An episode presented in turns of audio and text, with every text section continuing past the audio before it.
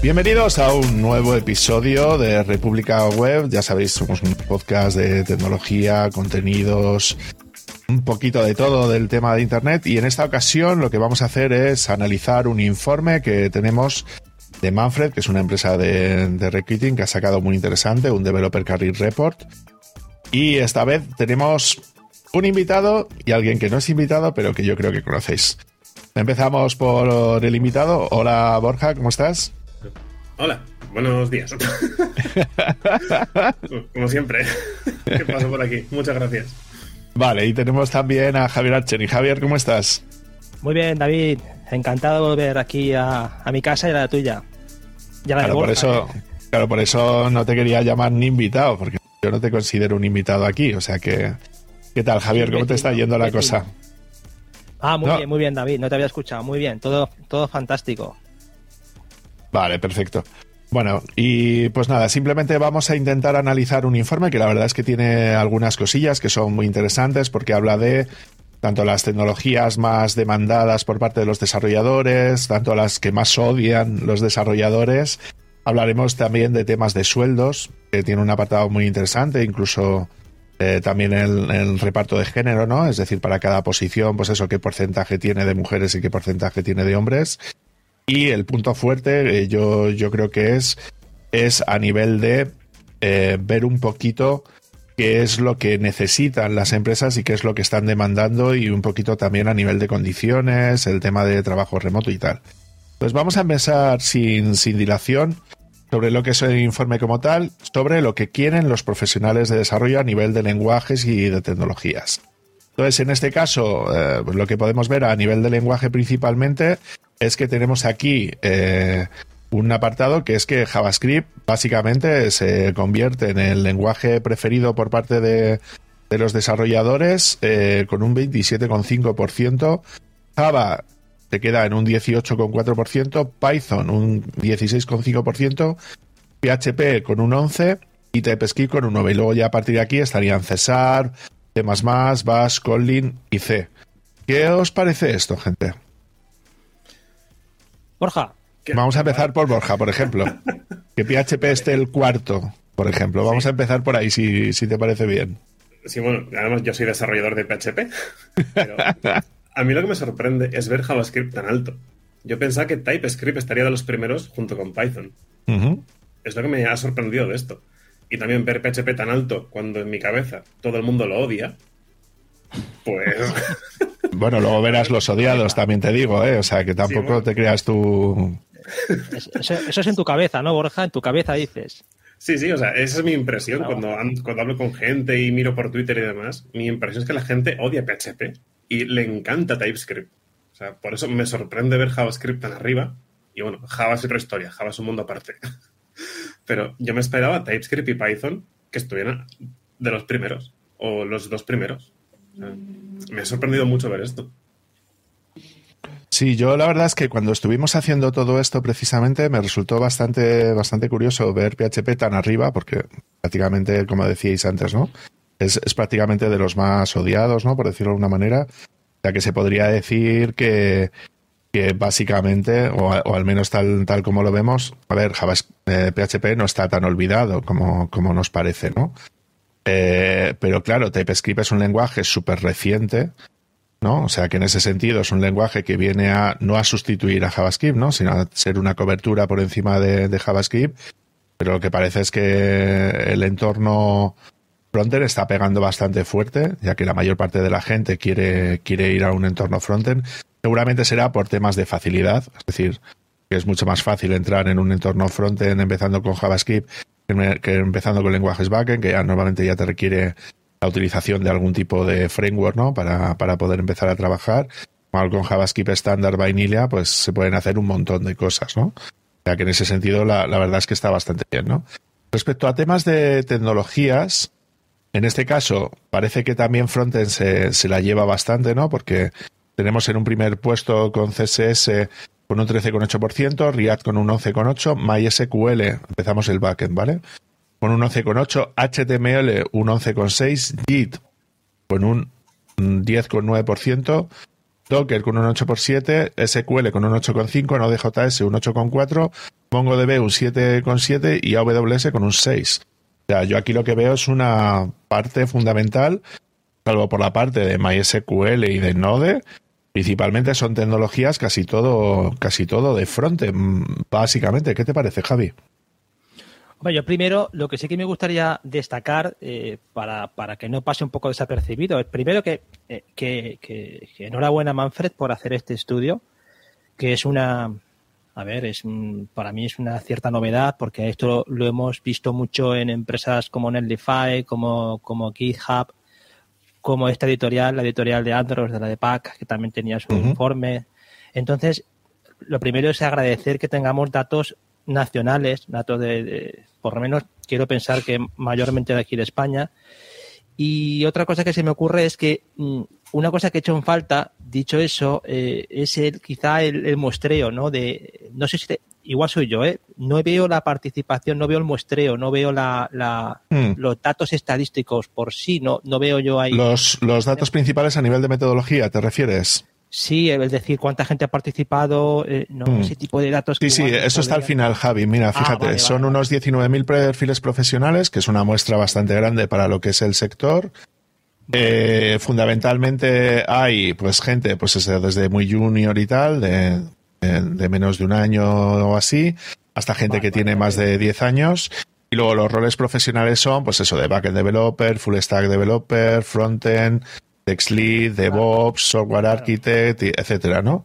Y luego a nivel de género, pues eso, prácticamente ha sido un 13,4% de mujeres y un 77% de hombres y, otros pues que no han querido poner o no se veían representados en esos dos roles. Sí, es que justamente es que viendo eso, la verdad es que menos mal que lo has visto tú porque yo me, centré en la parte de arriba y como lo mm. vi con el móvil, eh, eh, ya tenemos que ver que es un informe que se basa en, exclusivamente los datos que ellos almacenan en su propio sistema. Mm. lo que eso, a ver, es por interpretar un poquito mejor los datos. Y eso mm. quizá refuerza mucho, viendo eso, refuerza mucho luego lo que acabas de comentar tú, que, parece como que todo está muy enfocado al mundo frontend. Quizá porque el mercado eh, laboral eh, tira más hacia eso, los perfiles de frontend igual o incluso gente que es full stack también te va a meter eso. Entonces, podría ser una explicación. A mí, de, entrada, el, lo del JavaScript arriba no me sorprende porque en los informes internacionales también suele estar bastante arriba. No como el lenguaje más, eh, más, más como dicen, el, lenguaje más querido, ¿no? O como a veces se, se explica, pero, hombre, que esté JavaScript ahí y que esté TypeScript también ahí en puestos de honor, da cuenta de que el JavaScript se ha comido mucho el, territorio full stack. Eh, luego, en el mundo de tecnología me llama la atención el CSS ahí como... O sea, el CSS da la sensación que es como inglés nivel medio. ¿Nos parece? ¿Eh? Porque... ¿no? Si, lo dices, sí, ¿eh? Sí, ¿verdad? Es un nuevo inglés medio de la de los currículum, porque tú dices, ostras, CSS, y luego ves React y luego MySQL y dices, ostras, aquí me he perdido algo, ¿no? HTML, no, ya veo que saco la, la primera posición por eso, ¿no? Por decir, tú pon siempre CSS, aunque luego ya veremos CSS cómo lo interpretas, porque lo hemos hablado un millón de veces. Mm.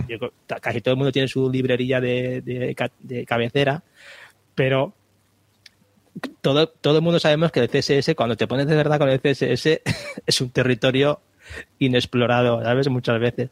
Pero que me llama la atención eso, pero por lo demás, oye, pues son tecnologías súper actuales. Yo no. Yo lo que sí que quería remarcar es eso. Primero, que enhorabuena Manfred por darnos esta, este toque tan, tan, tan internacional, tan moderno de estos informes, muy currado, muy, muy bien presentado. Y luego también, oye, pues que, que que quería saber eso, ¿no? Es decir, esto es una recopilación de datos a nivel eh, de las fichas de los candidatos o, es una respuesta que nada tiene que ver con lo que uno pondría en el currículum, sino más bien con, con pues, bueno, pues, lo, pues con lo que le gustaría o está explorando o quiere meter en el futuro o cosas que dice, como decía antes Borja, pues vale, igual es que yo hago a PHP, pero en mi corazón resulta que están otras cosas, ¿no? Borja, ¿tú qué opinas de las tecnologías que te tocan más a ti, ¿no? De lo que sería más la parte de MySQL y cosas de ese estilo. Pues aquí lo que me ha sorprendido es ver Docker. Porque mm. también Docker, aunque lleva muchos años en alza, prácticamente lo que se utiliza en grandes sitios, también suele ser algo que poquita gente suele dominar. O sea, yo en mi caso, yo llevo varios años con él y me considero un novato y me, y me sorprendió verlo ahí pues, en mitad de la tabla más o menos. Mm. Y MySQL, que lo has mencionado en plan de, anda, como que extrañaba un poquito que estuviera ahí, dado que casi todo el mundo está con el tema del frontend, puede ser que MySQL esté tan alto y Mongo tan bajito porque MySQL se utiliza por Java, PHP, Python y un montón de lenguajes y al haber mm. mucha gente de otras tecnologías esté tan arriba. Y si no fuera por esa variedad y casi todo fuera frontend, igual Mongo estaría bastante más arriba y MySQL más abajo. Sí, yo, yo, yo estoy contigo, ¿eh? es decir, realmente me parece que la base de datos por excelencia a la hora de poder manejar temas de backend, te podría decir que en este caso, ¿no? Por, por parte de los propios desarrolladores sería MySQL, pero la verdad es que Mongo para el tiempo que tiene no le lleva tanto, es decir, porque ves que en este caso sería un 12% versus a un 7,7% de Mongo. O sea, se puede decir que Mongo está adquiriendo una potencia bastante guapa a la hora de, adquirir ese interés, ¿no? Por, por, por parte de los, de los desarrolladores, ¿no? Em, vamos a pasar al siguiente tema, que yo creo que es va a ser un poco salseante, también te digo, porque es de aquellas tecnologías que son menos deseadas por parte de los desarrolladores, como diciendo, yo esto ni con un palo, ¿vale?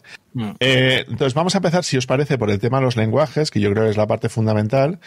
¿Cuáles son los lenguajes menos deseados? Entonces aquí destaca con un 34%, que es un porcentaje bestial, lo que es Java en sí, con un 26,9%, casi un 27% sería PHP, Python estaría con un 7,8, JavaScript con un 6,5, C++ con un 6,3, COBOL, COBOL cuenta como lenguaje a día de hoy, eh, con un 5,9%, Cesar con un 5,7 y luego ya C, Visual Basic y Ruby un, un poquito por detrás. Vuelvo contigo, Borja. ¿Qué te parece esto? Eh, ¿Cómo lo ves que PHP sea el 27% más odiado? Joder, pues oye, que el lenguaje que utilizo esté en segunda posición, oye, está muy bien. ¿Tú tienes esa misma sensación de que PHP lo odias a muerte?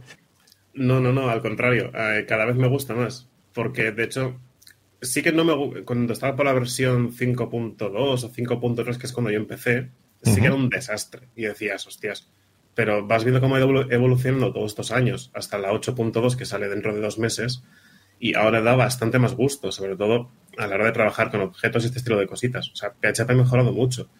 Y me da mucho la y antes he comentado lo de que PHP a mí me da la sensación de que es muy odiado y demás, pero es que siempre veo a gente que pone ejemplos de PHP 5 y dices, pero si es que esto no, es que esto es, que estás 10 años atrás o 15 años atrás, es que esto ya no es así. eso, eso me recuerda a algo, claro, eso me recuerda a mm, un curso que he estado dando la semana pasada, donde, donde era un curso sobre Java y tal, ¿no? Entonces, en concreto ahora mismo no sé si vamos por la, la última versión estable, sería Java 17, y la gente va o sea, todavía está manteniendo proyectos con Java 6. Entonces, si tú estás trabajando con Java 6, pues por lo que decías tú de PHP 5, ¿no? Eh, si la gente está trabajando todavía con Java 6, pues es lógico que Java lo odia a muerte. Porque la verdad es que es un lenguaje que, bueno, no digamos que no ha sido muy agradecido eh, desde hace tiempo. Pero bueno, últimamente la verdad es que se está poniendo las pilas. Y yo creo que van más o menos por ahí los tiros, ¿eh? Es decir, de gente que está trabajando con Java con versiones súper antiguas y es lógico que lo odia a muerte por ese, por ese tipo de cosas. Tú, Javi, ¿qué, qué, qué opinas respecto a esto? Yo estoy de acuerdo con bastante con vosotros. Esto es el enfoque del que tiene que mantener aplicaciones antiguas o heredadas. Entonces, el PHP moderno tiene elementos que a cualquier desarrollador le encantaría trabajar, pero en nuevos proyectos o con las últimas versiones o con las mejoras que ha venido con los años. Bueno, es el, pero es un poco el cascarrillo de siempre. PHP, PHP, no. Es como si vemos la pestaña de tecnologías que no, no todavía no has abierto, eh, David, pero yo sí que repasando también las tecnologías. Pues, pues dale esto si quieres. Sí, las tecnologías eh, o lo de COBOL que decías tú, es un poco que ponerte una ficha que no hay que trabajar con COBOL no sé, también me parece un poco extraño. El, en las tecnologías aparecen ahí cosas que dices, bueno, está claro que PHP es mucho mundo WordPress en España, ¿no? Entonces también está ahí el, tema de WordPress, eh, jQuery, pues son cosas que notas que la gente no quiere trabajar en proyectos heredados. Que esté también ahí HTML, ¿qué quieres que te diga? Es un poco extraño, ¿no? Es decir, que alguien ponga que no quiere trabajar con HTML, a mí me llama la atención. Hmm. Pero también refleja quizá la preferencia por mucha gente por ciertas tecnologías como, como ahí pone como Vue. Entiendo que el que trabaja en React pues no quiere trabajar en Vue o al revés, no sé. También está React en la lista. Pero el primero, David, ¿cuál es el primero? Angular, JS. claro. vamos a lo mismo, o sea, eh, .net, la gente lo que no quiere trabajar es con muertos, así de sencillo. Hmm. Todo el mundo huele el marrón, todo el mundo huele el no sé, es la, y que y también que aparezca, eh, eso te va a encantar, Windows. Windows. Aquí no Windows. Claro, claro, claro. A ver, yo lo que destacaría por aquí, a ver, uno, que solamente aparece un sistema operativo, y en este caso es Windows, que me parece bastante relevante. Eh, voy a volver a tirar otra vez de cursos que he estado dando últimamente, donde prácticamente mm. todos trabajan con Windows en grandes empresas y lo ven más como una limitación, más que como una ayuda a su trabajo, ¿no? Por sobre todo porque tienen equipos plataformados donde no pueden tocar prácticamente nada, es decir, un desarrollador que no es capaz ni de instalar un IDE, os, os podéis hacer una idea, ¿no? Me mm. llama mucho la atención lo del tema de AngularJS, que yo creo que va en la línea, ¿no? De proyectos antiguos y tal. El tema de .NET, como odiado, os dais cuenta que en este caso estaría más o menos al nivel de Java, ¿no? Java tiene un 34% y tecnología.net sería un 15,8%. Mm. Y sí veo una reversión, ¿no? Es decir, igual están trabajando más con proyectos Angular.net, más para empresa, como más un, más un deseo aspiracional, ¿no? Es decir, a trabajar con una tecnología diferente a la que ellos están trabajando diariamente, ¿no? Porque básicamente es lo que creo que, que aparece aquí, ¿no? No quieren trabajar con AngularJS, no quieren trabajar con .NET, no con Angular versiones 2 o superior, no con React, sino quieren trabajar con otras cosas diferentes, ¿no? Y yo creo que por ahí más o menos pueden ir, pueden ir todos los temas, ¿no? El siguiente punto que creo que es interesante ah, es lo que... perdona, perdona, sí. Que no hemos comentado así la sorpresa que también supone encontrarse a Python en el tercero, ¿no? No veo yo ahí, no sé si eso Python, que durante muchos años está entre Claro, es que, es que es una. Claro, es que también este, este, por, por la metodología que hablábamos al principio, esto a mí me choca un poquito, es un, es un, es una sección delicada, ¿eh? me parece que mezcla demasiado. Mm, sí, ahí estoy contigo, no sé qué punto eh, son cuestiones de que la gente prefiere excluirse de ciertas cosas porque no se siente cómodo, no las ha tocado, que no se sienta, por ejemplo, que en un momento determinado diga, pues me voy a dedicar a eso porque podría dedicarme a eso si me, si, me, lo propusiera, no mm. porque tengo asco de ese lenguaje, sino porque me siento más cómodo con otras cosas, porque que esté Python ahí es porque igual la gente pues, pensará, no he tocado Python en mi vida y no me interesa, pues no lo pongo ahí, lo pongo, le, mm. pongo la, la, casilla, ¿no? Simplemente eso, por lo demás, pues oye, por, pero también le puede pasar, por ejemplo, a Ruby, también está ahí, con lo que. Hmm. No sé. Sí, pero con un porcentaje muy pequeño. Claro, y yo lo que creo que... Ruby, a ver, es un. Igual es gente que a lo mejor no está a gusto con Ruby y tal, pero vamos, es un porcentaje muy pequeño. También es cierto que la comunidad de desarrolladores que programan Ruby bastante pequeña en línea general en comparación con el resto, ¿no? Claro. Pero bueno, vamos a pasar de vamos a pasar de tema a un tema que creo que es muy importante, donde en este caso lo que valoramos lo que valora el estudio es el porcentaje de gente que quiere trabajar en remoto, en modelo híbrido y en modelo presencial, ¿no?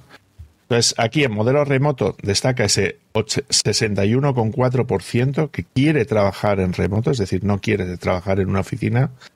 Un 31,7% que quiere trabajar en un modelo híbrido, es decir, yendo varios días a la oficina, pero trabajando principalmente en casa. Y un modelo presencial que solamente quiere un 11,4% de los desarrolladores. Esto, esto resulta bastante curioso, ¿no? O sea, por ejemplo, Borja, ¿cómo lo ves? Pues los del modelo presencial, con la gusto que se está en casa. Mm. no, pero yo, yo en mi caso, yo que llevo seis años trabajando en remoto, que no voy a la oficina, eh, yo echo de menos un poquito del modelo híbrido, porque de vez en cuando tener contacto con gente en la oficina y también poder hablar directamente cosas está mucho mejor que una llamada o aunque sea una videollamada. O sea, siempre lo vas a tratar mucho mejor en persona. O sea, yo soy partidario del modelo híbrido, pero no de forzar a la gente a ir una vez a la semana, sino decir, aquí tienes la oficina, si, si quieres, vente. Y si no quieres, pues no pasa nada. Y lo del remoto, pues eso, en casitas está muy a gusto. ¿Y tú, Javi?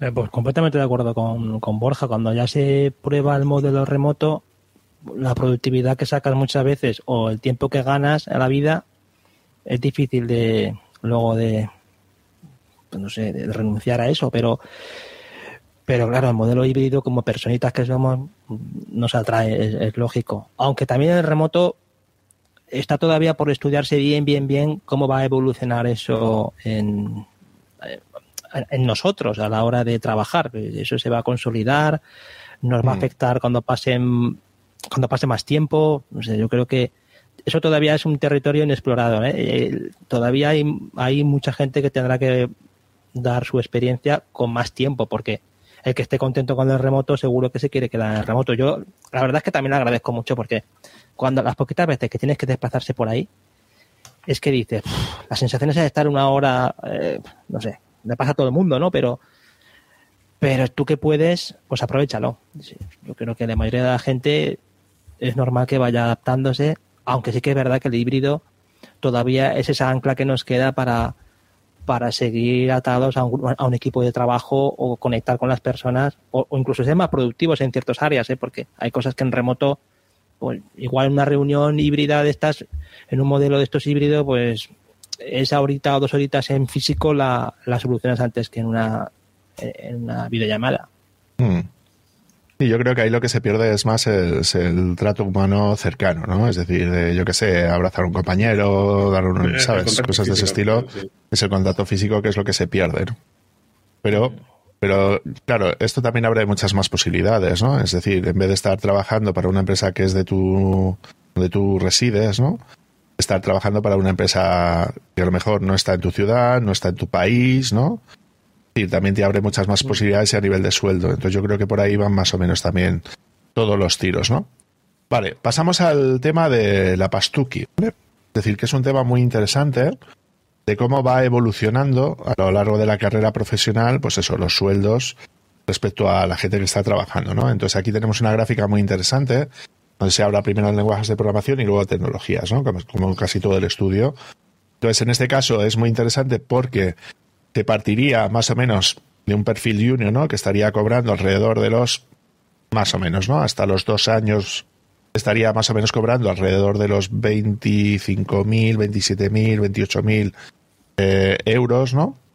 A partir ya de los, de los dos a cinco años ya se subiría aproximadamente a unos 40.000 euros al año. Ya cuando ya llevas cinco, de 5 a 10 años ya la cosa sube aproximadamente con un variable, ¿no? Es decir, los de PHP cobrarían un poquito menos, más rozando los 45.000 y los que más cobran en este caso serían los que programan vía Colding, que son programadores nuevamente especializados en temas de Android, aunque también se puede utilizar mm. para temas de backend, que estarían más rozando los 55.000 eh, euros al año. Y luego ya, pues los que llevan más de 10 años, ya tienen un perfil senior, vamos a decir, bastante más asentado. Muchos de ellos pueden estar cobrando perfectamente cerca cerca de los 60.000, ¿no? ¿Esto, ¿Esto cómo lo ves, Javi? También es verdad que eso, bueno, hay la ventaja por hilar con lo de antes del remoto, también es cierto que, que hay mucha gente que tiene la suerte de poder trabajar con empresas extranjeras, con, con sueldos que paguen de verdad en función del sueldo de, la empresa matriz, entonces quizá eso se desvirtúa, ¿no? Habría que ver distribu la distribución geográfica, cómo funciona, pero Hombre, tiene todo el sentido del mundo. Las profesiones que tienen o, las especialidades que tienen más, pues no sé, no, no, sé si decir fuste, pero sí que muy especialistas, son menos los programadores que se dedican a eso, pues claro, suben un poquito más. Hay algún, en general lo bueno es que todo el mundo gana más dinero conforme pasan los años, que eso es muy positivo, ¿no? Mm, que eso claro. no pasa en todos los trabajos, ni mucho menos, que, que hay gente que está ganando mil y luego termina más o menos quitando inflación, más o menos ganando casi lo mismo. Pero que, ostras, que está muy bien ese gráfico porque demuestra que la que compensa mucho dedicarse a, esta, a estas profesiones porque los años te van te van dando, vamos, un salario que en muchos casos casi, casi, vamos, se triplica. Claro, no, casi no, se triplica. ¿Tú, Borja, cómo lo ves? Pues yo estoy muy lejos de esas gráficas, así es como lo veo. Bueno, también es una manera que tienes para negociar la próxima vez. Oye, ¿has visto el último informe de Manfred sí, de alguien con mi perfil que, de media cobra no sé cuánto, sabes? Sí, pero mira, si tenemos en cuenta eso y todo lo que ha comentado también Javier con el tema de la inflación y demás, yo en mi caso, los últimos cuatro años, yo he perdido bastante. Mm. tú en mi caso, media España. Sí, sí, no, no, pero yo llevo con el mismo salario bruto cuatro años. Claro. O sea, no, es una, eh, eh, sí, sí, vamos, es otra, otra realidad. Ya, sí, sí, pero bueno, esas son otras historias. Pero me sorprende el tema de que, de nuevo, PHP, que es mi mundito, eh, que ponga que la gente que lleva 10 años o más esté en 52.000 de media. O sea, yo solamente he visto salarios por encima de los 50 en empresas de fuera de España. Mm. O sea, como también habéis comentado, esto tiene que ser empresas extranjeras, porque en España que te paguen más de 40 ya es un milagro. O sea, por eso te digo que a mí mm, lo veo mucho por eso. Incluso viendo algunas ofertas de Manfred, no es que esté yo dentro de Manfred ni nada de esto, pero, pero sí, claro, tienen empresas extranjeras y, y, saben que para atraer talento de verdad tienen que ofrecer unos salarios que ahora con el tema del remoto y la cultura esta del, del trabajo en remoto pueden hacerlo, pero es que a mí se me antoja que es una curva muy pronunciada en tan, tan poquitos años, ¿eh? Porque a fin de cuentas los años se pasan volando, pero de repente estás en veintipico mil y ya estás rozando sesenta mil. No sé. A ver, yo lo que creo es que, mm, que realmente esto es lo que deberíamos de estar cobrando todos, en el sentido de que de que si tú eres un profesional y llevas trabajando 10 años, hostia, ya eres un perfil senior muy serio y eso se tiene que valorar. Y entonces mm. lo que vemos en esta gráfica o en esta curva sería precisamente eso, es decir, que más conocimiento conlleva un mayor nivel de productividad utilizando un determinado lenguaje, una determinada tecnología y eso se paga. Entonces está bien saber que hay gente que está cobrando de media estos sueldos con estas con estas eh, experiencias para que si tú estás eh, por debajo de esa media, pues que seas consciente de ello y que puedas tomar acciones bien con tu jefe actual o bien con tu, con tu futuro jefe, con el que te va a contratar pagándote más de lo que cobras ahora, ¿no? Entonces esto es un arma que tú tienes para decir, oye, la media dice esto, ¿sabes? De, de, de esta empresa, ¿no? Y luego respecto a tecnologías, pues un poco más o menos en la misma línea, ¿no? Eh, prácticamente los que más estarían cobrando ahora mismo serían los expertos en AWS, que tiene sentido, ¿no? Eh, porque tienen que ser normalmente cloud architects, ¿no? Es decir, aquellos que trabajan con temas de, de, arquitectura y los que menos, evidentemente, los que controlan de temas de CSS, ¿no? Que sería más o menos el punto más, más habitual, ¿no? ¿Qué os, ¿qué os parece? CSS, David, perdona que te corte, pero CSS es un poco también lo mismo, ¿no? CSS, P50, 50K y 50K CSS. No sé, a mí yo no. no a ver, esto sería más un perfil. Yo, yo, yo, yo, entiendo así, Javi, que esto sería más un perfil de gente que se dedica más a temas frontend. Puede ser gente que se dedique a temas de Wikisui, puede ser gente que se dedica más a temas de maquetación y es lo que te digo, es decir, cuando tú estás especializado en un área concreta, es lógico que si tú, por ejemplo, eres un especialista en temas de CSS y te entiendes de temas de accesibilidad, usabilidad y tal, pues claro, eso también, aunque tu tecnología base sea HTML y CSS, ¿no? Eh, pues claro, se, está valorando más otro tipo de cosas, aparte de la tecnología concreta, ¿no? Claro, es el paraguas de lo que tú dices muy bien, ¿no? De la, de la interfaz del usuario, de la experiencia del usuario, ¿no? Yo creo que va por ahí los tiros. Claro. Correcto, correcto. pero es que ahí también habría que ver con qué herramientas trabajan, porque en las últimas dos empresas en las que he estado yo había gente de front muy buena, no tocaban CSS ni tocaban HTML. El JavaScript se encargaba de generarlo todo. O sea, el JavaScript se encargaba de generar el HTML, así que ellos no tocaban HTML, y el propio JavaScript también, en base a unos objetos que tú les pasabas parámetros, luego con esos objetos generaba el CSS. O sea, mm. tampoco tocaban nada de CSS. O sea, que utilizaban bibliotecas, ¿no? Componentes que les daban ya todo, ¿no? Sí, sí, sí. O sea, si tú querías un atributo, pues, pues no sé, pues para cambiar el tamaño del texto y color del texto, había un objeto que tú le pasas los atributos y luego en JavaScript lo que hacía era transformarse un CSS. O sea, ellos no tocaban CSS directamente. Así que, estaría bien saber realmente si trabaja con CSS esta gente. Porque es que esos salarios para CSS y HTML, a mí es que yo no los entiendo. A ver, yo, yo lo veo bajo la perspectiva que os decía, es decir, gente que o bien genera código CSS, que puede ser con un preprocesador perfectamente, o puede ser CSS dentro de un componente, que sería perfectamente viable. Pero repito, también es cierto que son los que menos cobran de todos. ¿eh? Pues es decir, hay una diferencia de 12.000 euros eh, brutos anuales, ya que es una diferencia bastante notable. O sea que sí se nota ahí la, la, la diferencia de sueldo, ¿no? Respecto a tema de sueldo por rol, yo creo que es un tema muy interesante, porque aquí tienen como una tabla, eh, tiene una, tabla que es muy interesante donde te sacan una, bueno, un, precio estadístico, ¿no? De gente proporcionalmente que cobra, pues eso, desde menos de 20.000, dentro de menos de 20.000 euros, hasta más de, de, de 80.000 euros y los porcentajes que se describen. Es, esta tabla a mí me resulta muy interesante por el tema de que creo que te nombra, ¿no? Es decir, las diferentes perfiles y profesiones, ¿no? Que estarían colocados, que vamos a nombrarlos porque creo que es que es relevante. Uno sería el backend developer, el full stack y el frontend, que yo creo que estos son tres perfiles que conocemos todos, ¿no? Y que están, que están bastante bien definidos y que la gente lo conoce bastante bien. Por el otro lado tendríamos el mobile developer, es decir, el desarrollador orientado más al desarrollo de, de aplicaciones móviles el software architect, es decir, el arquitecto de software, es decir, el que se encarga de definir los estándares ¿no? que se deben de seguir a la hora de realizar un determinado desarrollo. Por otro lado, tendríamos el perfil de DevOps, infraestructura SRE, ¿no? Y yo me quedaría con el término de Google, que creo que es el bueno, que es el de Site Reliability Engineer, ¿no? Son gente que se dedica principalmente al tema de montar infraestructura, es decir, lo, lo antiguo que se llamaba como sistemas, ¿no? Eh, y la relación de sistemas con, desarrollo, ¿no? Luego, lo que sería el sysadmin sería el sysadmin puro y duro, ¿vale? se encarga única y exclusivamente del mantenimiento de, los sistemas. Brand design, ¿no? Diseñador de marca. El product manager, el gestor de producto. Un perfil de data, de análisis de datos y business intelligence.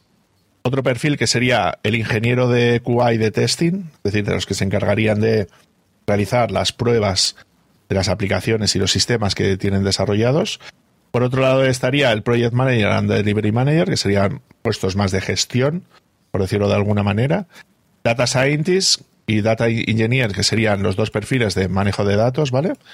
Y el Engineering Management, que sería el gestor de la gente de ingeniería, y el Tech Leader, ¿no?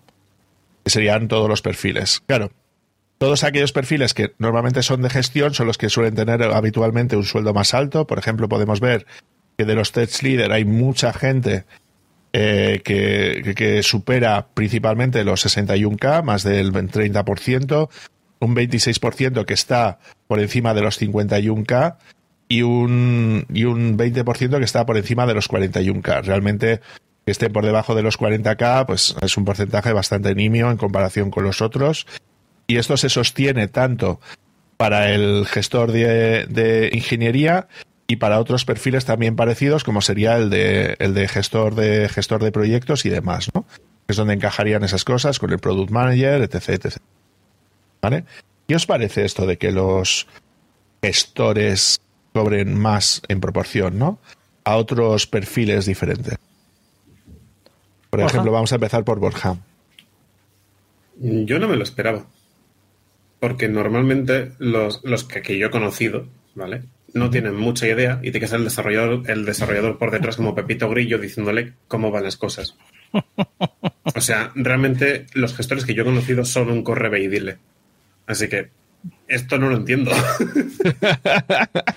Yo creo que aquí el, el, peso del sector patrio español de pulserita creo que tiene, tiene algo que ver en este asunto. ¿Tú, ¿Tú qué opinas de esto, Javi? Hombre, también eso siempre se ha dicho que cuando quieres escalar, eso lo hemos comentado alguna vez, ¿no? Cuando en, el mundo este de la tecnología, cuando en grandes empresas te escalan, cuando tú en, la empresa ya eres alguien, ya vas hacia ese tipo de, de perfiles, tech lead, manager, a ver, que es que el, el, ingeniero que ya está bregando unos años con proyectos lo pasan a, a, esos perfiles y tienen una remuneración más alta. Pero puede ser que también sea el mundo este de The Office o de Dilbert, que, que te ponen al jefe que es que tiene, no tiene mucha idea y tiene que recurrir a, a, a, que de verdad, a los developers que son los que hacen el trabajo, ¿no? Mm. Imagino que cada, cada casa tendrá lo suyo, pero hombre, hay una, hay unos colores muy marcados en la, en la parte media de la tabla. A mí mm. una cosa es que esto de me sorprende la figura del product manager que está bastante bien situada, ¿no? Con los colorines bastante oscuros. El de brand design tampoco entiendo muy bien qué es. A ver, en brand design qué sería ahí? Eh, Diseñador de marca. ¿no? ¿Eh? Sería el diseñador, ¿no? Sí, podría ser un perfil más de diseñador, o, pero diseñador sí, de marca, igual más orientado más a tema de marketing y demás, ¿no? Yo es lo que creo. Es que se, se escaparía un poco ¿no? de, dentro del mundo de developer, porque quizá el brand design. Pero tampoco eh, aparece muy bien, pero tampoco aparece muy bien parado, ¿no? Porque eh, no, sus, sus, puntos fuertes estarían por debajo de los de los 40.000 claro, euros al año, claro, ¿no? Diseño de marca, no sé, yo igual no, entiendo, no lo entiendo bien porque porque quizá es un perfil mucho más abierto de gente de creatividad o gente que puede ser muy externa al mundo del desarrollo. Pero en uh -huh. yo lo entiendo más por el tema de CSS y UX, creo. ¿eh? Igual uh -huh. me parece que va por ahí los tiros, porque pensar que va a hacer diseño de marca alguien desarrollado con developer es vamos, eso ya es un unicornio, eso ya es un jabalí con... Mm. Sí, correcto. O sea, y a mí me... Por lo demás, lo veo en lo que la trayectoria típica de las organizaciones grandes en las que la gente entra como un ingeniero o como un junior y va creciendo hacia que alcanza su nivel máximo de incompetencia, como decía el, el principio de Peter, ¿no? Mm. Yo lo que veo y que creo que es de destacar es que solamente hay dos perfiles técnicos que están por encima de todos los demás que serían el de Software Architect y el de DevOps, ¿no? El de SRE. Que están claramente por encima en niveles de sueldo, por encima de cualquier otro técnico, vamos a decir, ¿no? Me tiene sentido, que, ¿eh?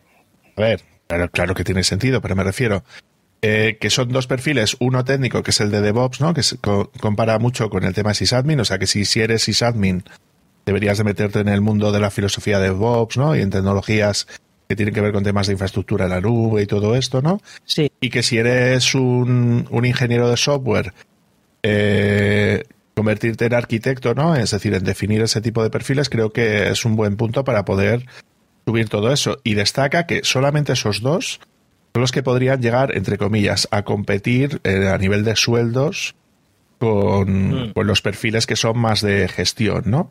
Por otro lado, veo que está en general mejor valorado el backend developer que el frontend developer, incluso que el full stack, lo cual me resulta curioso, porque si teóricamente un backend developer eh, está especializado solo en backend, un full stack que se supone que conoce las dos tecnologías eh, a nivel de sueldo tendría que estar por encima de los otros dos, lo cual me resulta relativamente curioso.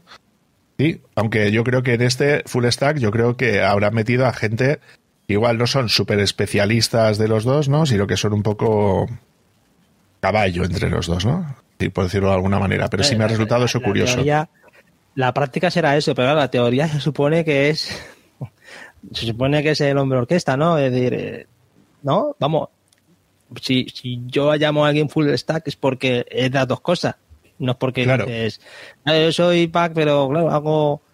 Vuelvo, vuelvo a lo de antes eh, nivel medio de inglés o algo así, decir, tío, sí o no, así de claro, o controlas o no controlas. Por eso yo veo, yo veo que mi percepción es que muchas veces, no siempre, pero yo creo que la gente o caemos en el saco del back o caemos en el saquito del front en mayor, bastante mayor medida que en, que en los dos, ¿eh?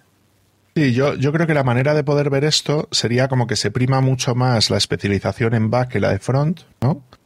Pero que en línea general el full stack y el front más o menos están en ratios bastante parecidos, aunque es cierto que hay mucha gente que está cobrando, o sea, casi un 30% está cobrando entre 20 y 30k haciendo, haciendo back. Sin embargo, el, fuerte del, de, del, digo, perdón, el fuerte del back estaría en un 25% más o menos que está cobrando entre 41 y 50, mientras que la gente de front está cobrando en su mayoría, es decir, el sueldo medio más, más habitual, ¿no? Eh, lo que sería la mediana, estaría más rondando entre los 20 y los 30k, que yo creo que es un punto que, que es, que es muy, muy, muy interesante, ¿no? ¿Tú, ¿Tú cómo ves esto, Borja? Mira, sí, justo quería, quería comentar esto, el tema de los tres, porque a mí siempre me han vendido, bueno, viendo esto, dos grandes mentiras. El de full stack va a cobrar mucho más que el backend developer y el frontend también va a cobrar siempre más que el backend developer. Es lo que a mí me han vendido, bueno, lo de full stack me lo han vendido desde que yo estudiaba y lo de frontend en los últimos años. Y viendo esto me ha sorprendido bastante. Porque, eso, o sea, es que es por lo que habéis comentado. El full stack al final pues tiene que saber front y back, pero realmente no está especializado en nada. Mm. Así que puede ser un poquito más normal que los sueldos estén entre los 20 y los 50, como se ve ahí, que los porcentajes son muy parecidos. Mm. Y del front me sorprende, tal como está la cosa con Angular, Vue, React y estos frameworks, que la mayoría esté entre un 20 y un 30%. Cuando Claro, yo lo que creo con eso, Borja, es que, claro, las tecnologías de, de, de front son más recientes, en el sentido de que, de que normalmente alguien especializado más en temas de frontend, o sea, lo que son React, Vue y demás, son gente más junior, ¿no? por decirlo de alguna manera. Sin embargo, la gente que son de back llevan desde hace muchísimo tiempo, ¿no? Es decir, gente que haga pues eso, PHP, Java, Python, Mm. ¿sabes? Son gente que, que lleva más tiempo, entonces eso podría sesgar un poquito lo que es este, este, esta parte del estudio, y, ¿no? y luego, claro, y luego el tema de el tema de base de datos, es decir, que son temas gruesos, que no son temas. Bueno, eso también. Pero es que, no, de hecho hay un chiste que dice algo así como que los de frontend no saben unir- dos tablas, que en inglés tiene más sentido. Porque no vas a hacer consultas en base a datos que unir tablas. Pero bueno, en, en inglés tiene mucha más gracia y, y bien contado. Pero el tema de frontend es que, eh, o sea, yo conozco gente que pasa de backend y se ha especializado en frontend porque les han vendido la moto de que con Angular, React y esto van a cobrar sueldazos.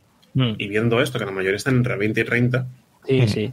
No, yo, yo le doy bastante mucho. crédito, le, le doy bastante crédito a, a- a esto, ¿eh? O sea, no. Y de hecho creo que es uno de los gráficos más ilustrativos del estudio, o por lo menos más interesantes. Mm. Y también, viendo también este gráfico, y por, por dar otro, otro punto, es, ostras, viendo estas cosas, lo que sí que, que, que deja patente es el, oye, la gente, por favor, la gente joven que no sepa qué hacer en la vida o que esté confundida con su rumbo, lo que sea, que le eche una mirada bien a estas cosas porque, porque yo creo que, yo sé, os lo digo porque yo que tengo sobrinas y gente que también la ves un poco como qué hago en la vida, qué puedo hacer. Oye, pues si ya desde joven te metes en estos mundillos de del mundo developer y todo esto, es que ves un- ves estas cosas y que te refuerza la idea, porque al final son profesiones que ya estamos viendo aquí, tienes diferentes eh, perfiles, no solamente es Mm. estar picando ahí código, sino que hay muchos perfiles. El mundo de la tecnología debería, viendo esto, debería tener todavía más, eh, no sé, más visualización a nivel de la población en general, porque ostras, hay un caladero de empleo y de, y de buenas oportunidades que la gente debería conocer mejor, ¿sabes? No que se tratara estas cosas como, oye, estos son de los informáticos, ¿no? O sea, el informático Hmm. abre melón porque viendo esto vamos a ver que el mundo, de- vamos, que es un mundo laboral súper interesante, ¿eh? Mm. Vale, vamos Sí, a pero- pasar al tema, a otro de los temas que creo que es interesante, que es el tema de los beneficios, ¿no? Esto de lo que te dicen, que tenga fruta. La fruta, la frutita. Em, este es capítulo de frutita. Entonces, en, en este caso es, es, es algo muy interesante porque se nombran, bueno, pues de mayor a menor, ¿no? Los diferentes beneficios, ¿no? Que se suelen llegar a aplicar. Y vamos a leerlo en, eh, del más eh, frecuente al menos frecuente y también para darnos cuenta de, de la valoración que dan las empresas al respecto, ¿no? Pues el número uno sería, eh, el beneficio más habitual son las dinámicas y eventos de team building, que yo en esto lo entiendo y no, ¿vale? Eh, porque está guay hacer team building, pero chicos, yo no voy a un trabajo para hacer amigos, ¿no? Eh, que es lo habitual. Luego, por- a, no ser que seas vasco, ¿eh? que entonces eso sí cuenta, cuenta, eh, cuenta mucho, ¿no? Eh, sí. Vale, hay varios que tienen que ver con temas de formación. El segundo es presupuesto para formación, eventos de formación interno sería el tercero, un seguro de salud, ¿vale? Que en este caso es el cuarto, presupuesto para ir a conferencias o dar conferencias, clases de idiomas y eh, ya por último sería posibilidad de elegir equipo, vacaciones extra o café, fruta de snacks. Esto yo destacaría varias cosas. Lo de la fruta, café, snacks y tal, de picoteo, tal, una cena de picoteo. Em, eso no cuenta para nadie. Eh, esto va para las ofertas que, que se vayan publicando de, de, aquí en adelante. Tener vacaciones extra tampoco. Yo creo que lo importante es que puedas trabajar bien, ¿no? Pero destaca sobre todo que gran parte de las cosas, ¿no? Que se valoran por parte tienen que ver con el tema de la formación. Eh, bien, que tengas presupuesto para hacer una formación externa o que se haga formación interna o que puedas ir a conferencias es algo que es que es súper importante, ¿no? ¿Cómo lo ves, Borja? Pues mira, yo precisamente hace poquito he estado haciendo entrevistas de trabajo porque me cambié de, de, de empleo y de lo que más veía que me ofrecían era presupuesto de formación, seguro de salud y vacaciones extra. Es lo que más me ofrecían en todas las empresas. El tema de café, fruta y snacks, pues mira, que te Trabajando en remoto es complicado, ¿no? Sí, sí, no, no, pero yo estuve en una empresa en la que cada dos meses enviaban una cajita a modo de, de cesta de Navidad. O sea, una uh -huh. caja muy pequeñita, pero cada dos meses enviaban una cajita, pues venga, un desayuno chiquitín. Y dices, bueno, algo es algo. pero bueno. Pero eso, o sea, lo que yo más me he encontrado es que lo que ofrecen es presupuesto de formación, seguro de salud y vacaciones extra.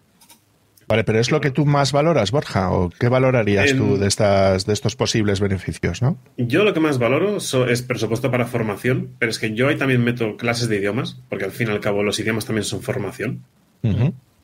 al menos desde mi punto de vista. Y luego, más que nada, flexibilidad a la hora de trabajar, que aquí no se menciona. Y me no. refiero con flexibilidad en el tema de horario flexible. O sea, yo sí, yo sí quiero trabajar desde de 6 de la mañana a 2 de la tarde, que la empresa me deje. Sí, mira, por aquí lo que dice en el informe, te, te, lo leo, ¿no? Parece que en este caso las empresas no andan mal desencaminadas. Tengamos en cuenta que a nivel técnico, la oferta de horario flexible y remoto la tenemos implementada aparte. O sea, que son datos que lo consideran vale. de, de, manera, o sea, de, de, manera contraria, porque luego veremos en el estudio también, a, más o menos aparte, eh, lo del tema de presencialidad o no, ¿vale? O sea, que es un tema que como que se habla más adelante en el estudio. Ya que en este caso, bueno, pues más o menos eh, estos serían como los más los más habituales, aparte, ¿no? De temas de horario, remoto y, y demás, ¿no? ¿Sí? Vale, bueno, entonces me quedo con el presupuesto para formación, en mi caso.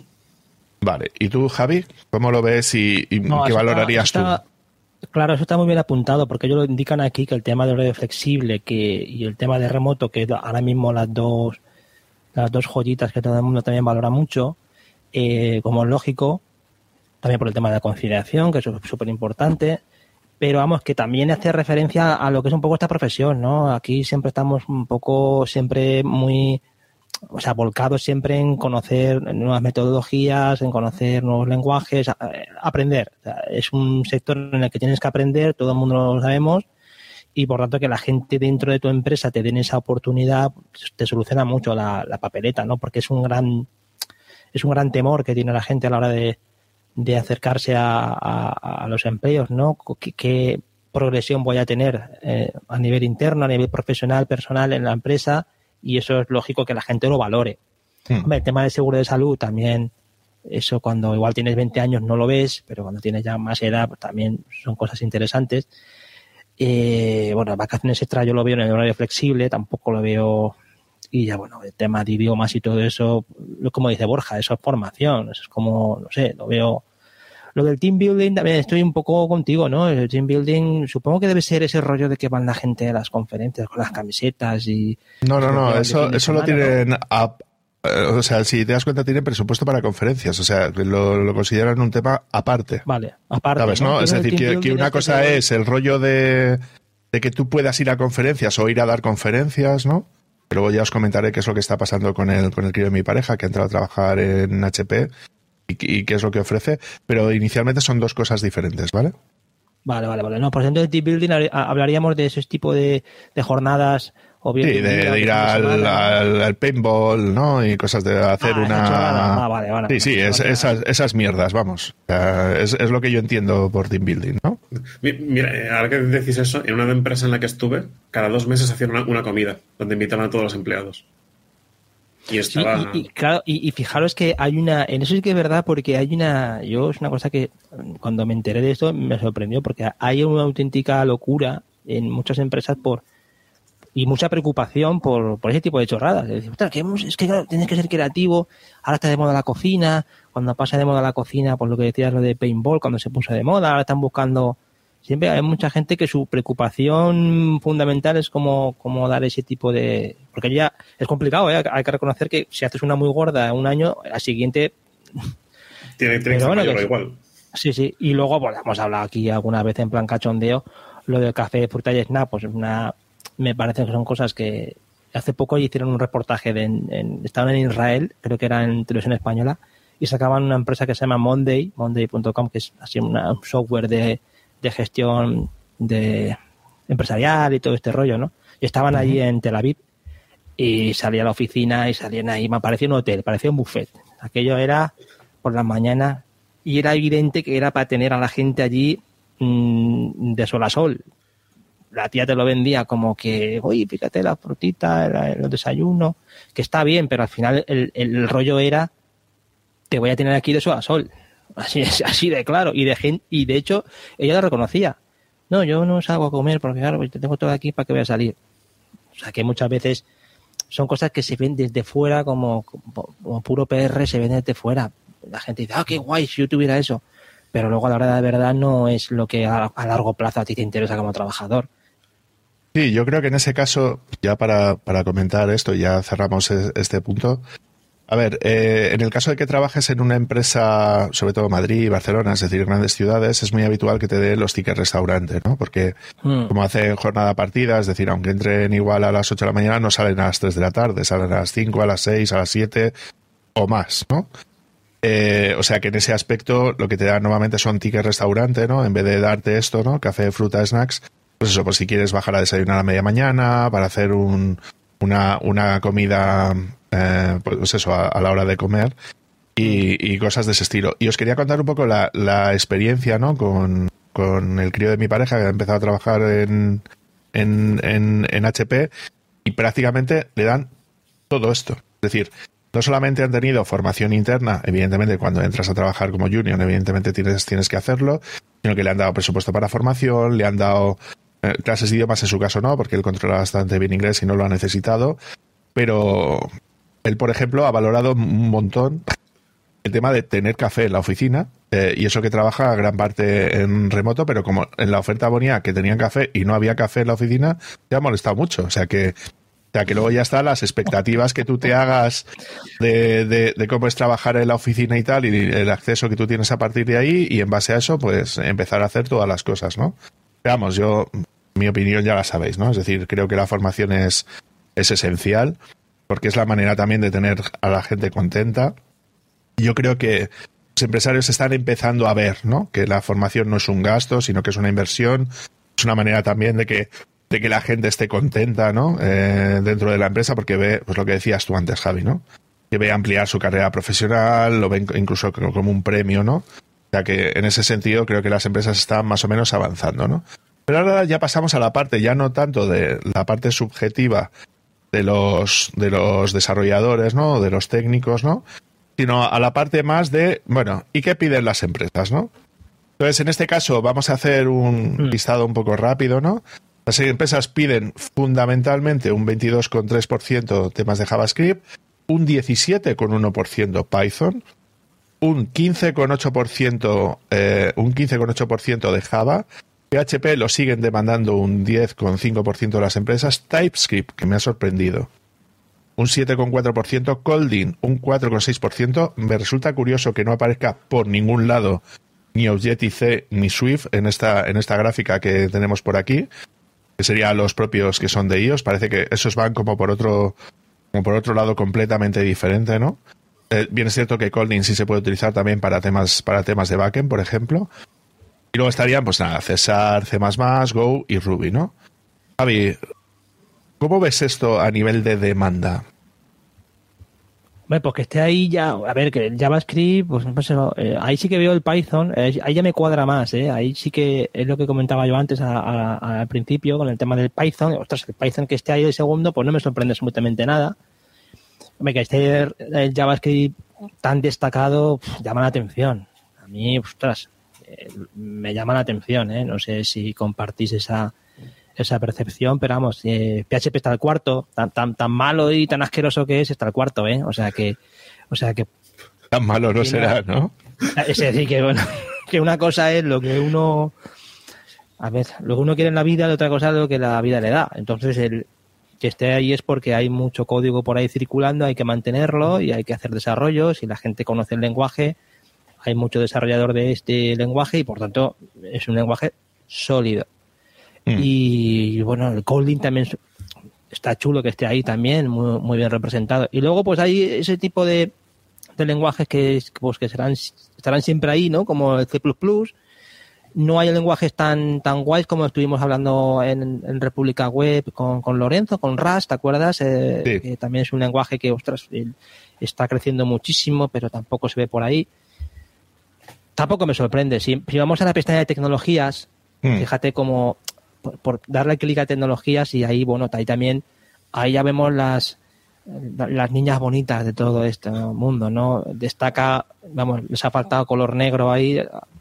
Yo creo que la paleta de color daba un poquito más para bajar al cero, pero estaba estaba, está ahí Amazon, Amazon Web Services, que está ahí el primero, React también muy negro, CSS, eh, Node, a lo que está HTML ahí es que a mí me sorprende, chicos, no sé, yo lo veo ahí, ahí lo veo como decir, ostras. Y, CSS es el tercero. Claro, es que no sé qué pasa aquí con el CSS, pero reconocerme esto, que lo del CSS es una, es una cosa un poco extraña. no, por aquí, no sé, yo es que lo veo HTML y puede ser que, que a veces lo que pasa es eso, que damos por supuesto que la gente entendemos y aplicamos muy bien el HTML, pero puede ser que sea mentira. Es decir, otra, igual es que la gente mira HTML, pam, pam, pam, pam, pam, y, luego resulta que a la hora de la verdad hay muchas cosas que no, que no está haciendo bien o que debería mejorar. Y con el CSS también. Pero ahí fijaros cómo está, ostras, está ahí el, tema base de datos, fijaros que está también ahí súper representado. Mm.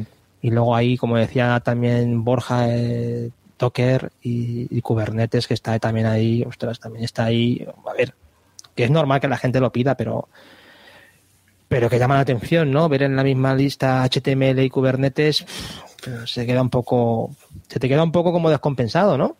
Sí, ¿tú cómo lo ves, Borja? Mm. Sí, como ha comentado Javier, lo veo bastante descompensado. Sobre todo algo que se puede considerar tan básico como CSS y HTML, mm. que sea más demandado que, que Kubernetes, pues no sé yo. Lo que me sorprende mucho es ver PostgreSQL ahí y no MySQL o MariaDB.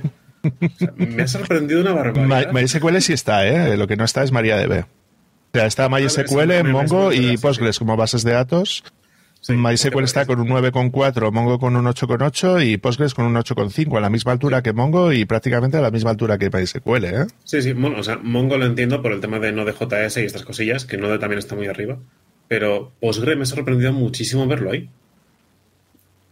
Claro, yo lo que veo es que mm, esto es lo típico que pides en una oferta. Es decir, cuando se plantea esta parte del informe, yo lo veo mucho como qué tecnologías o qué lenguajes son los que se aplican dentro de las ofertas, ¿no? Pues yo veo claramente los perfiles que decíamos con anterioridad, ¿no? Es decir, en lenguajes de programación, si tú vas a programar en JavaScript, lo lógico es pedir también HTML y CSS como mínimo. Y luego pedirías algún framework específico, ¿no? Pues como por ejemplo sería React, ¿no? Es decir, el perfil de frontend developer normalmente suele incluir ese, ese tipo de características. Si te vas a uno de backend, tienes tres lenguajes de backend, que serían Python, Java y PHP. Están bastante claros que sería un perfil backend. Y es lógico que el backend esté representado con temas que tienen que ver con bases de datos, como es MySQL, Mongo y Postgres. Y sí, pero no hay ningún framework de backend no, en, este caso no. En este caso no. No, no, no, no, no. Yo, yo no sé por qué si Java es uno de los más demandados o Python es uno de los más demandados, cómo no aparece en tema de tecnología, por ejemplo, Spring. Yo creo que lo asumen ya automáticamente. Es decir, que si tú vas a trabajar con Java en backend, ya vas a aparejar con Spring y hasta ni te lo ponen dentro de la oferta. A lo mejor es que las ofertas no son tan detalladas, ¿sabes, no? Android. Que les está costando mucho conseguir gente de backend necesita mucha, mucha, mucha gente de, de, backend, entonces han bajado tanto el nivel que ya con que sepan Java ya les sirve. ¿Sabes, no? A lo que me refiero. Sí, o sea, que, falta gente básicamente. Mm, y luego, por otro lado, el tema de nube eh, creo que está bastante bien representado. porque está por un lado tanto el tema de AWS como Docker y Kubernetes, que sería para los perfiles estos que hemos visto, ¿no? De temas que tienen que ver con más de DevOps, ¿no? Y cosas de ese estilo. Pero lo que está claro es que a todo el mundo prácticamente le están pidiendo que al menos conozca alguna nube, en concreto AWS es la que aparece como, como más destacada. Docker está muy alto, casi a la misma altura que HTML, es decir, Docker se considera como un como una tecnología base, ¿no? Para cualquier desarrollador. Y Kubernetes está al mismo nivel que, temas de backend, ¿no? Como es MySQL, Mongo y Postgres, que yo creo que está representado también por eso, de gente que tiene que hacer despliegues, ¿no? O gente que tiene que hacer backend, pues que sepa que tiene que desplegar a lo mejor eh, creando imágenes de Docker, desplegarse en un Kubernetes sobre AWS. O sea, yo este combo creo, creo que estaría bastante bien puesto. Y luego, por terminar yo por mi parte, y ahora ya os dejo por si queréis vosotros puntualizar alguna cosa, creo que TypeScript es un, es una demanda clara. Es decir, si tú estás anclado en temas de JavaScript y no sabes TypeScript, creo que te estás perdiendo parte del pastel, porque al, menos a nivel de ofertas creo que creo que se está solicitando para porque, para que los desarrollos vayan vayan sobre esa sobre ese lenguaje en vez de sobre JavaScript plano, ¿no? Javi, ¿cómo lo ves? ahora viendo el tema de, Amazon con, con, con AWS, que también, ostras, en todo el informe Fijaros que ha salido eh, .NET y Windows como una cosa muy, como muy, como muy aislada, ¿no? Como incluso negativa, pero, hombre, yo creo que también hay, siendo que es una base de datos tan completa y, en el mundo empresarial, el mundo Azure y el mundo Google Cloud y todo esto, no sé, a ver, lo veo como el gran ausente de las, en, general las, tecnologías Microsoft y, y otros grandes de la, de la industria como Google, ¿no? Veo que hay, ostras... Mm, hombre, hombre teóricamente, Javi, por, por cifras, hmm. Amazon es la primera nube, la segunda sería Azure y la tercera es Google. O sea que puede ser que se haya caído eh, precisamente por eso. Porque la mayor parte de la gente que utiliza nube utiliza AWS y esos son los que dicen las cifras de utilización de, y de facturación de las diferentes nubes. ¿eh? De, de, hecho, a mí me gustaría añadir una cosita, porque si no tengo mal entendido, AWS tiene su propia alternativa a Kubernetes. En cambio, Kubernetes es básicamente de Google y Azure también utiliza Kubernetes. Mm, Entonces, no exactamente. Voy a, voy a explicártelo. Ya tú puedes desplegar Kubernetes en la web de, perdón, en la nube de AWS perfectamente. Y ellos tienen su propia distribución de Kubernetes, pero no significa que no usen Kubernetes. Vale, vale. O sea, que en ese sentido tú puedes, o sea, tienen un clúster suyo de Kubernetes. De hecho, es EKS o el Elastic Kubernetes Service. Vale. Sea, que, o sea que sí lo tienen, ¿eh? O sea, que en ese sentido no, es, eso. Es, que era más que nada porque igual está AWS tan arriba y Kubernetes tan abajo y no aparece Google Cloud ni Azure, porque están un poquito más abajo y Kubernetes como que se come parte del pastel de esos dos, hmm. de Google Cloud y Azure. Claro, yo en ese caso creo que AWS lo puedes utilizar no solamente con Docker y Kubernetes, sino que puedes utilizar, pues como Javi, ¿no? Que hizo un episodio que mencionó Lightsail, ¿no? Es como un servicio en, la nube donde puedes colgar prácticamente cualquier solución de estas típicas. Claro, entonces AWS es muy grande, no solamente es Docker y Kubernetes, ¿no? Pues sí tiene sentido que AWS sea un porcentaje mucho más grande porque tiene muchos más usos que Docker y evidentemente que, Kubernetes, y luego que el uso que se suele dar a Kubernetes es más restringido, más a temas, pues eso, tema de sistemas, DevOps y cosas así, eh, y tangencialmente puede tocar tanto a tanto a developers de frontend como de backend. Y de hecho, las ofertas yo, yo sí lo he visto, ¿eh? es decir, de, y si aparte tienes conocimientos de Docker y Kubernetes, mucho mejor, ¿no? O sea, como si ya estás acostumbrado a trabajar con un entorno en la nube como AWS, o si tienes conocimientos de Docker y Kubernetes, como que es un plus, ¿no? A la hora de, manejar estas ofertas como tal. ¿Queréis añadir alguna cosita más? Paraguas, ¿no? David, el gran paraguas de la nube, pues quizás se queda con la etiqueta Amazon Web Services como mm. el gran contenedor de la nube, ¿no? Es decir, bueno, mm. esto es ya el... Si usted conoce Amazon Web Services, lo conoce todo. Usted conocerá Google Cloud, te puedes pasar a Google Cloud, te puedes pasar a, Azure.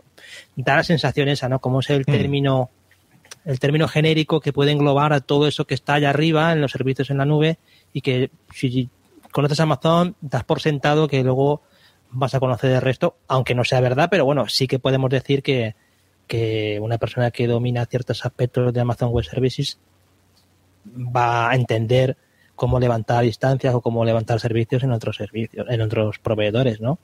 Sí, sí, yo en ese sentido yo lo veo bastante claro, ¿no? En, en ese aspecto. Vale, pasamos a lo siguiente que sería y de cuánto eh, las ofertas no incluyen eh, la posibilidad de poder trabajar en remoto, en presencial o en híbrido. Y lo que me destaca, que sería la contraposición a las expectativas que, tienen los desarrolladores, es que prácticamente de la gente que trabaja con Manfred, ¿no? de la base de datos de Manfred, prácticamente el 87,7% de las ofertas contemplan la posibilidad de desarrollo remoto. Yo entiendo que será pues gente que vive sobre todo en España, Latinoamérica, ¿no? que quiere trabajar para empresas bien españolas o bien europeas. Mm. Pues sí, yo creo que ahí eh, está un poco más sesgado, pero creo, creo que es evidente. Pero sí destaca que aunque en el anterior vimos que solamente eh, un 11% de los desarrolladores querían trabajar de manera presencial, es cierto que se le ofrece un 35% de las veces el tema presencial, es decir, casi un tercio. Sin embargo, el modelo híbrido, que la gente quería un modelo híbrido en un 34%, eh, aquí realmente solamente hay un 10,5% de ofertas que son, que son de híbrido, ¿no? Entonces, desde la perspectiva de, esta sería más la perspectiva del empresario, ¿cómo lo veis vosotros esta, esta oferta tan polarizada, ¿no? Por decirlo de una manera. Borja. Mira, eh, yo en mi caso no recuerdo la última oferta de presencial que me llegó. Ha, pasado tanto tiempo de la última que ni me acuerdo de cuándo fue. Y prácticamente, como pone el 87%, pues no sé, yo, yo diría el 100%, son remotas. Y alguna híbrida sí que me ha llegado, pero no es híbrido opcional, es híbrido obligatorio. Hmm. O sea, hay que mudarse a la ciudad. Y. No sé, aquí también igual a ver qué diferencia entre modelo híbrido obligatorio y opcional. Hmm. Pero, pero bueno.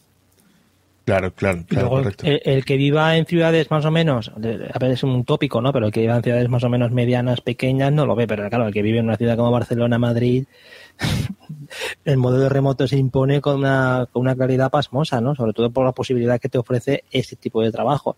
Hombre, esa diferencia entre modelo híbrido habría que ver es justamente eso. Es decir, sí, el modelo híbrido está muy bien, pero ¿cuánta gente tiene preparada la empresa para eso? Y otra cosa que enlaza con los, con los beneficios que hablábamos antes de las empresas, que sea el team building el que sea el, bueno, como el beneficio más ofertado el, o, el que la gente puede demandar más, cuando el modelo remoto está demandado, o sea, es como que como que suple lo que no puede dar el modelo presencial. Te doy eso porque mm. sé que te va a hacer falta luego porque te va a faltar ese elemento de conexión con otros con, el equipo. No lo sé, igual está relacionado con esto. Mm. O las conferencias, por ejemplo, también. No lo sé, yo lo que creo es que como que se... Yo sí veo que desde la empresa sí están dándose cuenta de que el talento no está en su ciudad, no está en su mm. entorno cercano. Mm. Y yo creo que están primando más el disponer a una persona adecuada para el puesto más que una persona adecuada para el puesto de su ciudad, ¿no?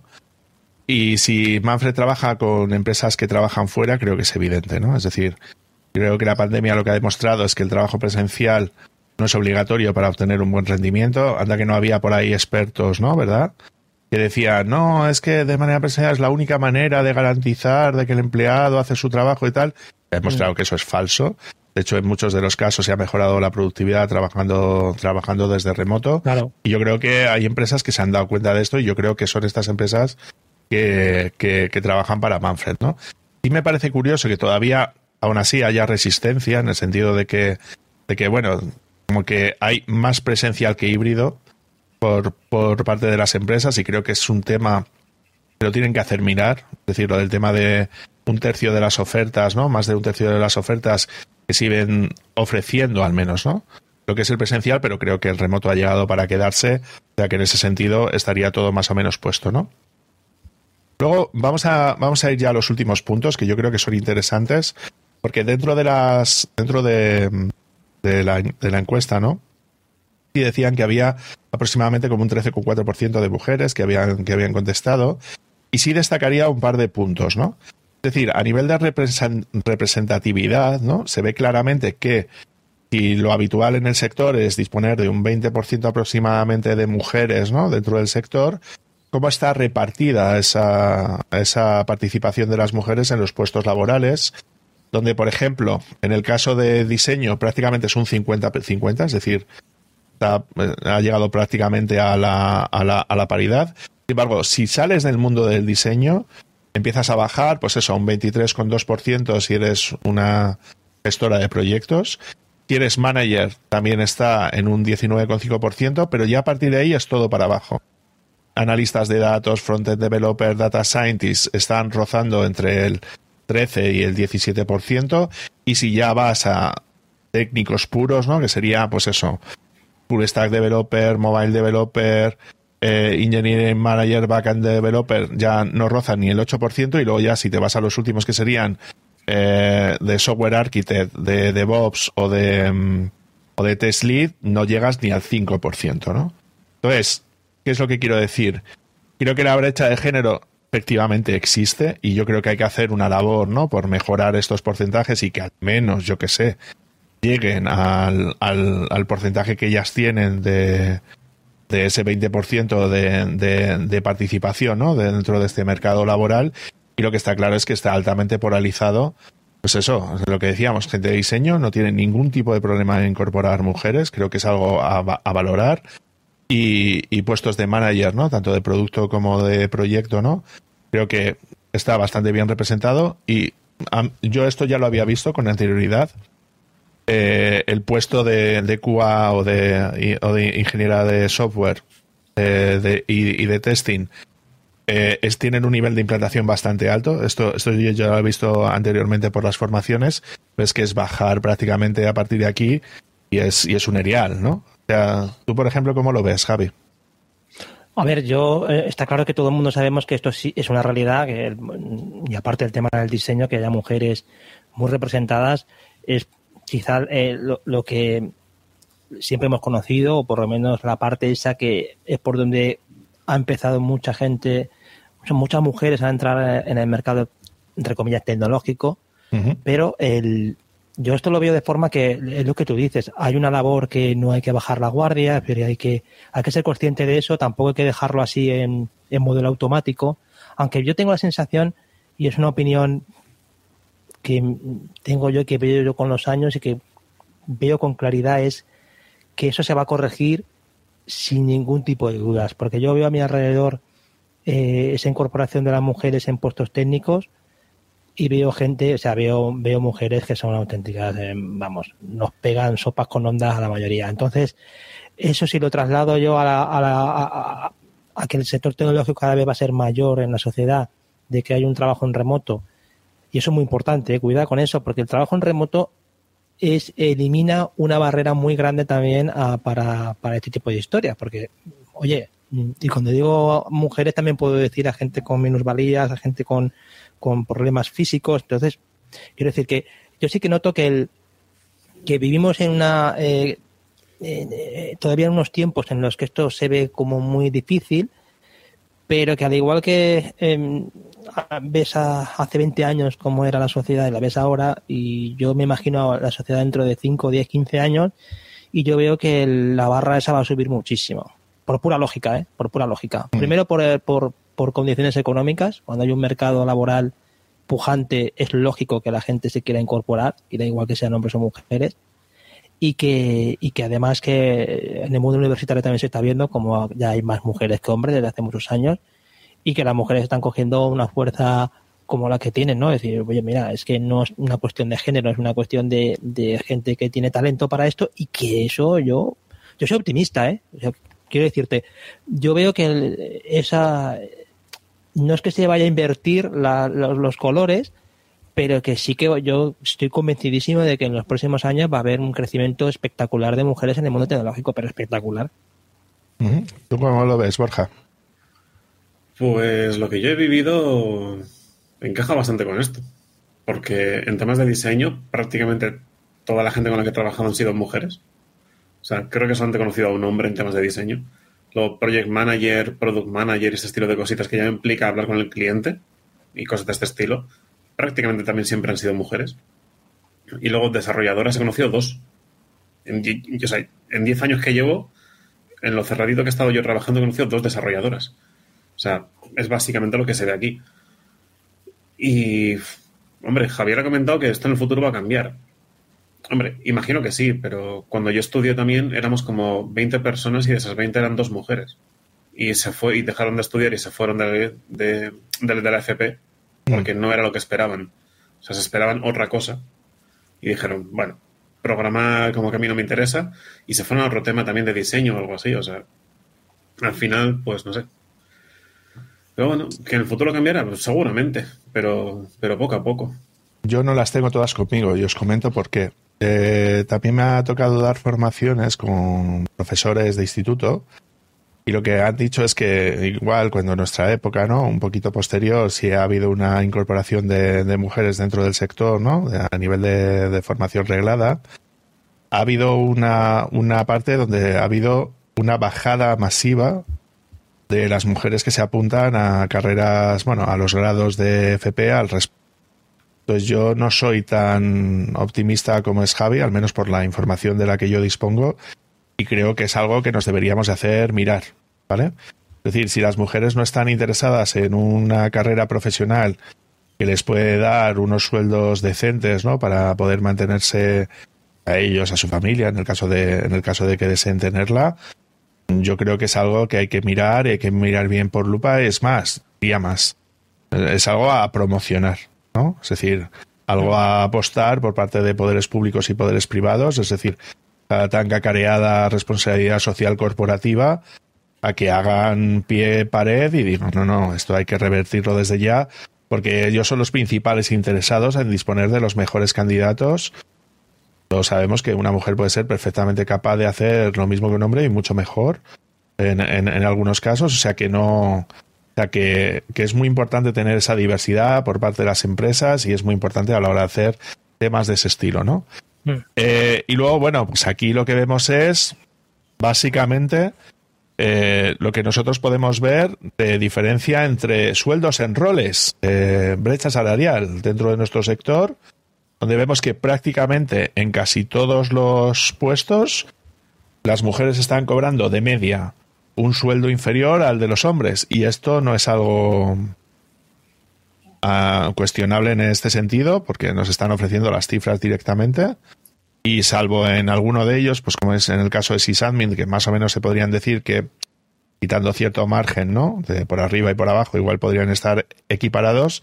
En puestos de manager hay unas diferencias brutales y en puestos también de, de developer las, las diferencias son bastante grandes, ¿no? O sea, creo que en este sentido hay que empezar a mirar todo esto porque no es lógico que alguien que está en un mismo puesto que los demás cobre, cobre menos que los demás, ¿no? ¿Cómo lo ves, Javi? A ver, yo veo que. A ver, mi experiencia es que eh, yo nunca he cobrado más que una mujer trabajando en el mismo sitio, o sea que no uh -huh. tengo. A ver, yo he trabajado en bastantes sitios, no tengo esa percepción de. Lo que sí que veo, y es una cosa que, que le pasa a la mayoría de mujeres, es que necesitan a veces conciliar, muchas ocasiones son las mujeres que le toca el San Benito de tener que conciliar con los hijos y piden reducciones de jornada y eso afecta a las medias. Te lo digo por, por dar un poco de explicación.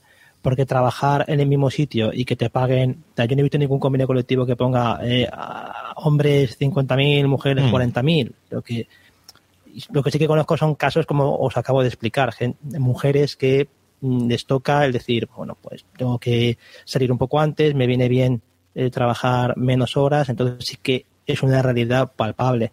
Que tenga que, a ver, dicho eso, mmm, vamos, que pagar menos a una mujer por el mismo trabajo, eso es, mmm, vamos, eso es, no tiene nombre, o sea, es una cosa que el, sería, de, ser así, imperdonable. Que si miramos también, por, por, por, lógicamente, por lo que veíamos antes de los las tablas salariales, si tú estás viendo que un backend developer gana más que una diseñadora, lo lógico es que en conjunto los ingresos de los hombres pues, sean más altos de media. Hmm. Por tanto, yo creo Lo único, que Javi, que en este caso no está separado, o sea, está segmentado, es decir, que no es que de media estén unos por encima de otros, sino que en este caso se ve una tendencia clara, ¿no? Pero, claro, hay, hay, hay puestos en los que la presencia de mujeres será mínima, por no decir casi, casi, vamos, testimonial, hmm. en algunos puestos, ¿eh? Hay una brecha, por supuesto, eso está clarísimo. O sea, yo si, buscara una explicación fuera del mundo tecnológico, lo, lo, tendría que buscar en eso. La mujer tiene que encargar más de, por desgracia, del, por, por lo que sea, por lo que todo el mundo sabemos, del ámbito familiar, de los padres, de los hijos. Entonces, eso influye en el mundo laboral, por supuestísimo. Eso es una realidad que el que lo niegue es que no está en este mundo y que, y que yo lo veo por ahí.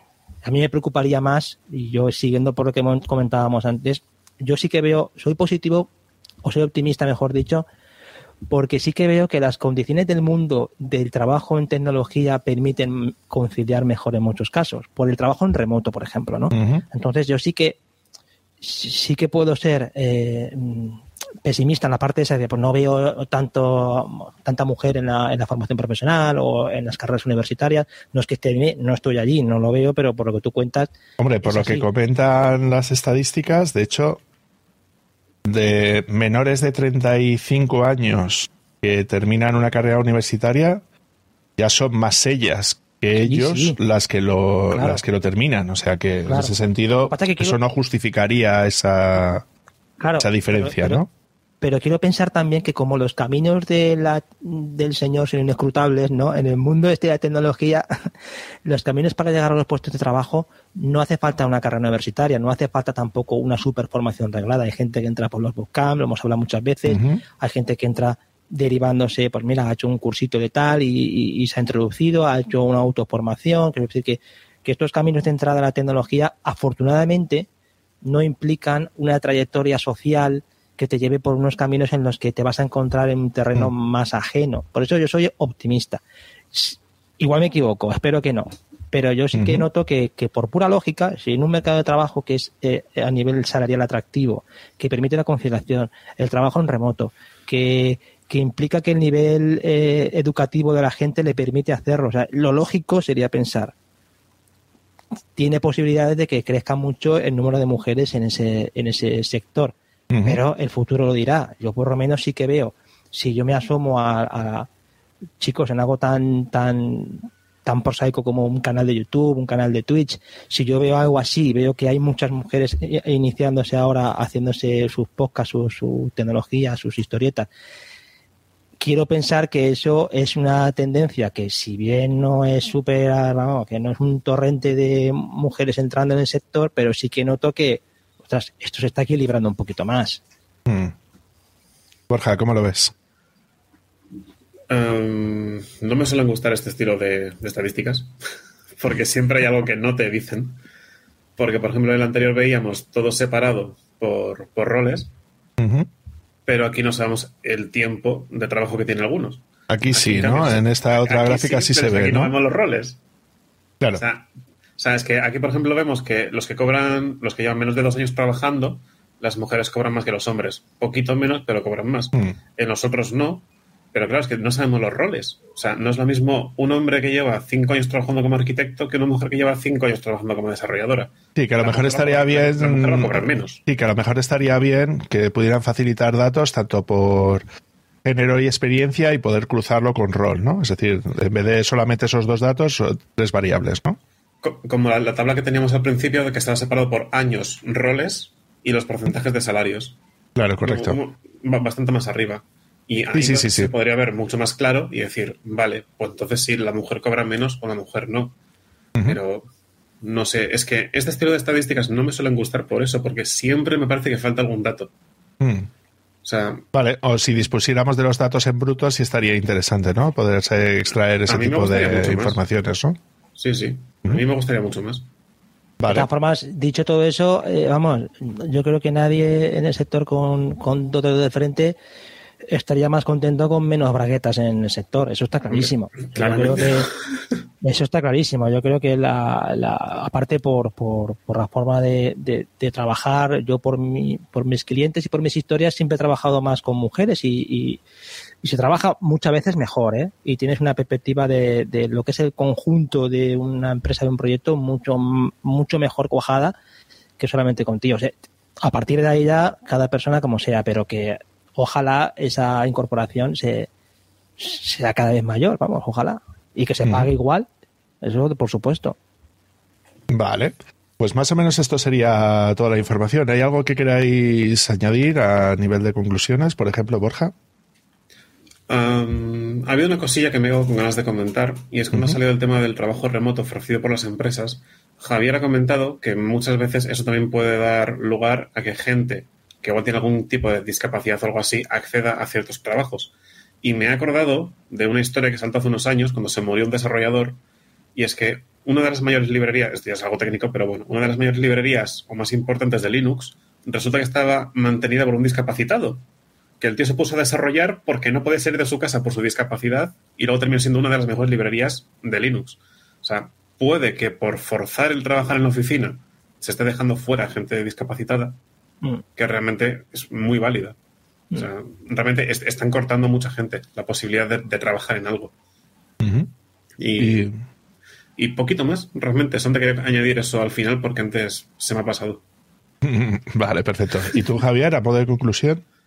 Hombre, la conclusión es que es estupendo que Manfred haya hecho este estudio, que haya, que haya liberado esa información, las cosas como son. Ellos tienen una información muy valiosa y lo, lo han mostrado aquí, con lo que, oye, ole por Manfred, también como, también como maniobra de marketing es una maniobra muy, muy astuta, porque también permite compartirlo, es una referencia y hay empresas que se dedican también a hacer esos estudios o esos eh, bueno, esas encuestas para, para, para, dar proyección, pero vamos, que genial que por lo menos aquí en España eh, Manfred haya hecho este estudio. Ignoro, no sé si sabéis vosotros aquí en España quién hace ese tipo de estudios también.